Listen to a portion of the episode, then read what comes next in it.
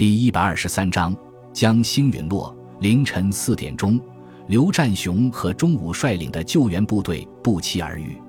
钟武一看撤退的队伍里没有李从文的身影，立即火冒三丈，跳下摩托车就朝刘占雄冲了过去。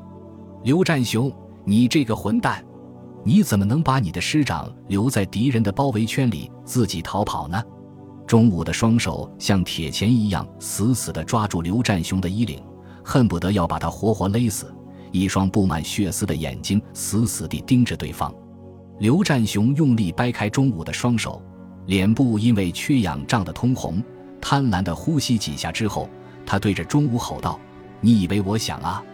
我要是不答应师长，掩护伤员先撤，他就要自杀。你说我该怎么办？”说完之后，一屁股坐在地上，嚎啕大哭起来。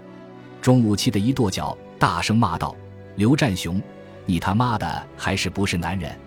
给老子把眼泪擦掉，跟我一起去把李从文救出来！”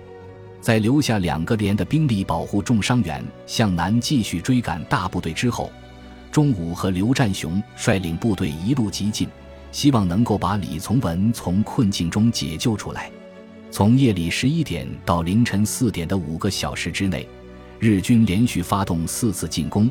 但是都被守军击退。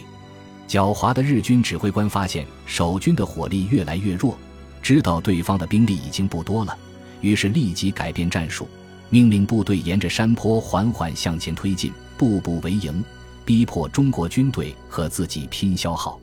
在步兵前进之前，炮兵先对前方进行猛烈轰击，肃清可能潜伏在黑夜里的守军。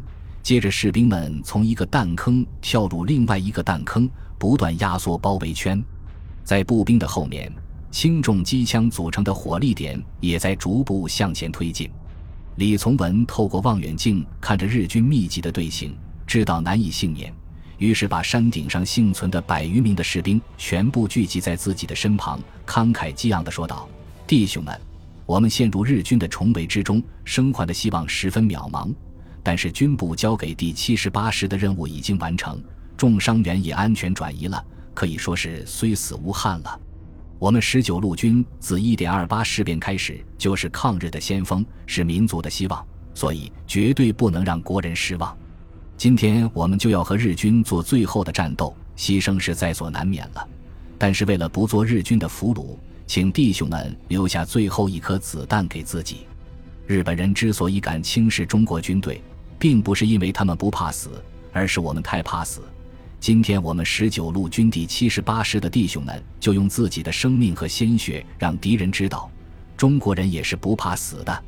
说完之后，李从文命令立即清点武器弹药，重新布置防线。经过紧张的准备，士兵们在山顶构筑一个简陋的环形阵地，在阵地的中央是几十名重伤员。他们每个人的手中都握着一颗拧开了盖子的手榴弹，随时准备和敌人同归于尽。弹匣全部被压满了子弹，手榴弹都拧开了盖子，整齐地摆放在战壕的边上。重机枪的帆布袋也同样装满了子弹。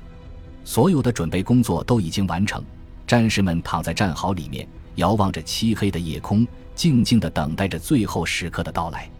藤田研一慢慢地把头从一块巨大的岩石后面探出来，借着照明弹的光亮观察山顶的情况。尽管心里紧张的要命，怕的要死，却不得不装出一副泰然自若的表情，要不然就会被自己的部下嘲笑。从昨晚发起进攻到现在，藤田的小队已经更换了三个队长，其中两个阵亡，另外一个双腿被重机枪子弹齐根打断，比死了还要难受。作为年龄最长的军曹，藤田在无可奈何的状态下被任命为第四任小队长，受命带领部下担任大队的前锋。山顶上静寂异常，十几分钟前还在奋勇作战的守军似乎全部消失了。藤田命令士兵们沿着战壕向前搜索前进。根据他的经验，对手不但战斗力惊人，而且十分狡猾，说不定正躲在阴影中监视着自己。随时准备给予致命一击。想到这里，藤田的身体忍不住哆嗦了一下，下意识地把腰弯得更低。中国军队半自动步枪的强大火力给他留下了深刻的印象。如果只靠自己手中的三八式步枪的话，根本就没有机会杀死对方。突然，激烈的枪声响了起来，纷飞的子弹迎面射来。藤田毫不犹豫地往前一扑，左脸贴着铁硬的山体趴了下去，从而躲过了一劫。站在他身旁的三名士兵就没有这么幸运，听到枪声之后没有立即卧倒，而是举枪准备还击，结果连中数弹倒了下去。藤田不顾颜面地把自己的头颅埋在碎石和浮土中间，手脚并用，连滚带爬地钻进旁边的一个弹坑里面，这才敢把头抬起来观察周围的环境。只不过十几秒钟的时间，自己的小队就死伤过半，很多伤兵躺在地上痛苦地呻吟着，只有十几个士兵趴在地上还击。藤田连忙把步枪架在弹坑的边缘，向对面胡乱地射击。希望能把自己的胆怯和恐惧全部发射出去。这时候，后续部队冲了上来，几百个人端着步枪，迎着守军的弹雨冲了过去。虽然成排的士兵被子弹击中，但是更多的士兵从山坡的边缘冲了上来，源源不断地补充前面的消耗。藤田刚想从弹坑爬出去，一颗手榴弹落在身前几米远的地方，他感到左耳一麻，随即被爆炸掀起的气浪吹了回去。他刚刚爬起来，一个黑乎乎的物体从天而降，重重地砸在脸上，吓得他没命地狂叫起来。等了一会，却没有听到爆炸声，捡起来一看，竟然是一段鲜血淋漓的手臂，慌忙丢了出去。他本来想在弹坑里面继续躲下去，可是听到大队长的声音从后面传了过来，只好硬着头皮爬了出去，加入冲锋的行列。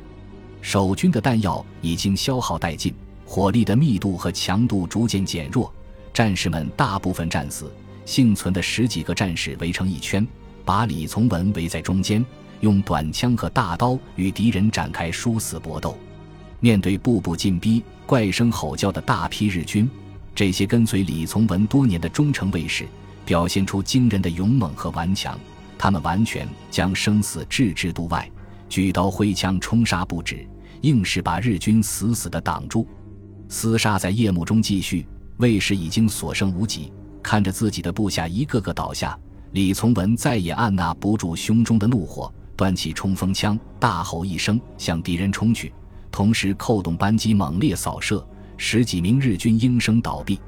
就在这时候，架设在远处的日军机枪射出了罪恶的子弹，李从文全身中弹十几处，血如泉涌。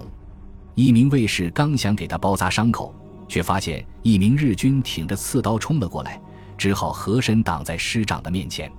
日军刚把刺刀捅入卫士的胸膛，李从文的手枪就响了，敌人应声倒地。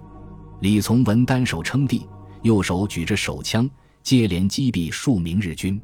这时候天色已经开始发白，日军根据军服判断出李从文的身份，决定活捉他。看着日军士兵狰狞的面容。李从文轻蔑的一笑，把打光了子弹的手枪丢在一边，抬头看看了即将跃出云海的一轮红日，用力拉开了怀中手榴弹的拉环。